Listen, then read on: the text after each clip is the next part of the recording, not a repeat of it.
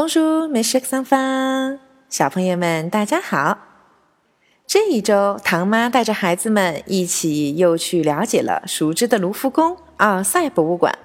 我们也来到了唐妈最爱的菊园，以及我们不怎么知道的马蒙丹博物馆。可是，巴黎是一座总能创造惊喜的城市。那些我们熟知的东西，可不能代表巴黎的全部面貌。在巴黎，有一些不正常的博物馆。什么是不正常的博物馆呢？小朋友们跟着唐妈来看看吧。你们能否想象下水道里是什么样子呢？在我们的心目中，下水道就是一个脏兮兮、乱糟糟、到处都是蟑螂、老鼠的地方吧？可是，你是否能想到，在巴黎？下水道里居然有博物馆吗？不相信的话，我来告诉你它的名字吧：Musée des Égouts de Paris。它的名字就叫做下水道博物馆。它的位置你也不敢相信吧？就在埃菲尔铁塔的不远处。下水道博物馆是巴黎城市下水道中的一部分。法国人把它作为博物馆对外开放。这也是世界上唯一的一座对公众开放的城市污染系统，而博物馆里的设施也是可以被使用的。法国的下水道系统在整个世界上都是屈指可数的先进，但是在这里，虽然空气经过了处理，还是有明显的下水道的味道，可是一定是可以在接受的范围之内哦。于是。这里就变成了法国小学生们的户外课堂，老师们经常也会带领着孩子们前来参观。这一点你可万万想不到吧？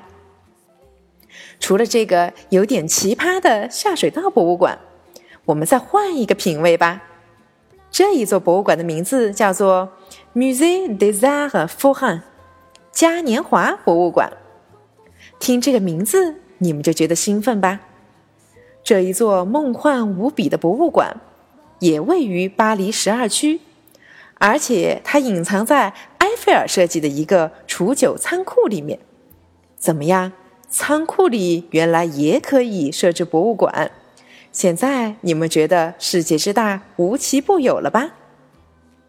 这个博物馆的创始人是一位演员，也是一名古董商人，所以说很多的藏品都是他的私人收藏。在这座博物馆里，我们可以看到什么呢？一百年前的旋转木马，一九零零年的游戏机，还有那些花样百出的游乐设施。在这个博物馆里面，我们就像参加了一个巨大的十九世纪的嘉年华会，一个巨大的派对。哇，说到这里，连唐妈也特别想要去一领它的风采。巴黎的博物馆真的是太多了，花上一个月的时间，我相信也是逛不完的。不过这一次，唐妈给你们提供的这些选择，应该可以大大丰富小朋友们下一次去巴黎游玩时的行程吧。好啦，今天的课就到这里。不知道看到这些花样百出的 music，你们有什么样的想法呢？今天的课就到这里。Au revoir mes chers enfants. Presque suis-moi, là où